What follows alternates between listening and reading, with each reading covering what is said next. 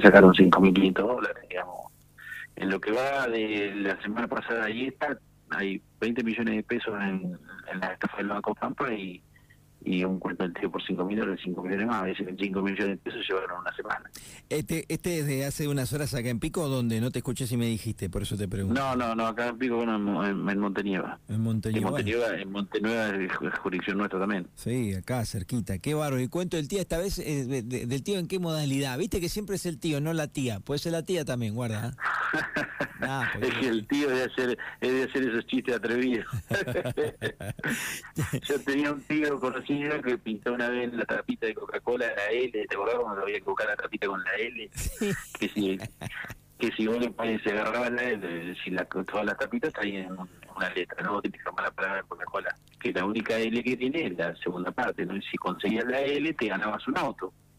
Eh, y este tío Trevido le había sacado el, el, la gomita esa que está pegada, le había pintado una L con tinta de cine y le había puesto la gomita de vuelta. No sé la alegría que teníamos de que nos enteramos que era mentira. Por eso es el del tío. Qué hermosa porquería el tío, ¿no? Oh, sí, a mí me toca ser tío y sí, somos así los tíos, digamos, hacemos cosas que los padres no harían nunca.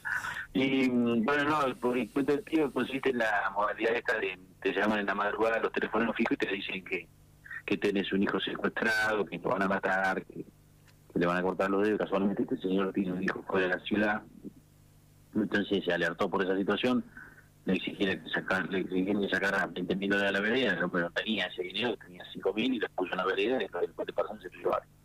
Así que ahí estamos viendo, estamos viendo a ver si podemos identificar alguna cámara, eh, porque los caminos son Casteo Pico, así de simple, ¿no? Casteo, Merideo, en lo que es la ruta y, después capaz en el interior de la localidad para ver si podemos identificar el automóvil que fue a levantar el dinero y de ahí empezar a trabajar.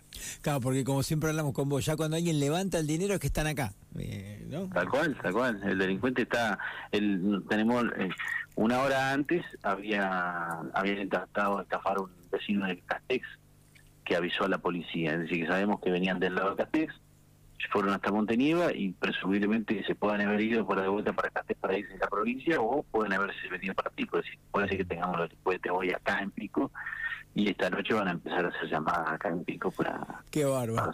Eh, la última, Armando, tema que fue interesante porque esas polémicas muchas veces quedan puertas para adentro. Vos la vos exteriorizaste el tema, eh, me pareció perfecto. Recién dijiste, pasó en Montenieva, se están acá.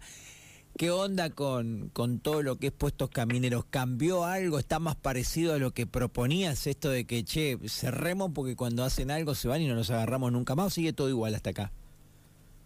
Mira, yo no tengo...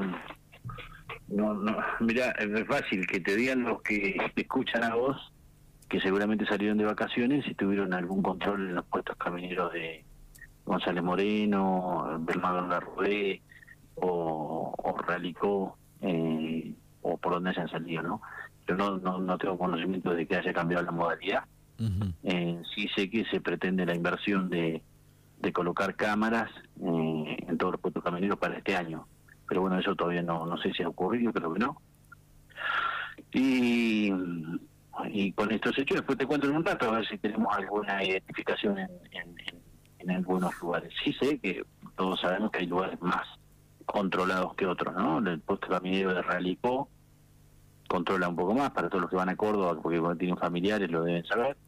El puesto caminero de Castex tiene un puesto fijo, eh, que también sé que trabaja muy bien, pero hay otros que no, que no, no tienen control. Eh, por eso te digo, Gonzalo Moreno y Tarrudel, cualquiera que te pueda mandar un mensaje te va a decir si lo controlaron o no. Santina sí. pero Santina que pasa permanentemente por ahí llevando paquetes, te va a decir si lo controlan o no. Sí, que te digo deberían controlarlo un poco más.